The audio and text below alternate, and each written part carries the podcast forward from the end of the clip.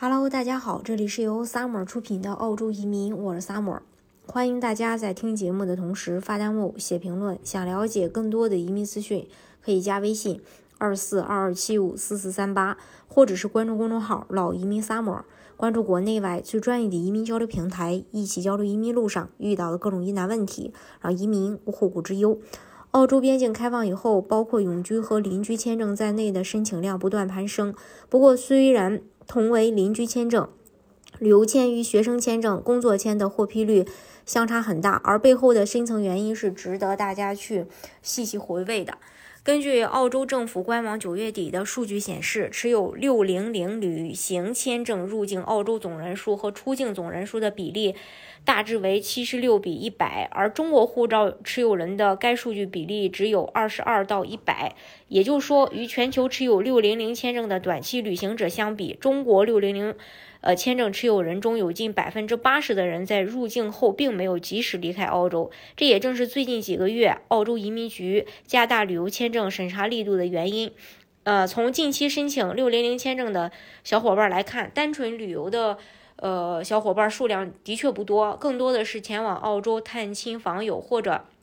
希望低成本入境澳洲后转其他签证的，对于近期想申请澳洲旅游签证的小伙伴，在申请旅游签证前，哪怕子女或配偶是澳洲永居或公民，也需要准备详细的材料来确保成功。对于广大申请人，要从四个重点。呃，去了解澳洲六零零签证的基本要求：申请人的个人背景资料、申请人的资产证明、申请人的在职或者退休证明、申请人的资金证明，还有澳洲六零零旅游签被拒的常见原因及其解析。有机会申请赴澳签证的小伙伴多加注意。对于申请人赴澳的意图呃不明且存疑，如果申请人在赴澳前。没有准备好相关的证明文件和做好充足的旅行计划，签证官都会怀疑其申请人赴澳的目的，从而拒签。申请人所提供的资金证明不够充分。如果申请人在赴澳前所提供的收入流水证明或者个人资产证明不充分的话，签证官会怀疑其申请人赴澳的时候是否有足够的经济能力去支撑，并且有可能会认为其赴澳的目的是否就是为了工作赚钱，从而拒签。申请人提供的工作证明说服力不足。如果申请人在赴澳前不能提供有效的工作证明，也无法提供个体经营的证明，这样签证官就会怀疑其申请人在国内紧密关系不够。然后换句话来说，就是会怀疑申请人不会按时离开澳洲回国，从而被拒签。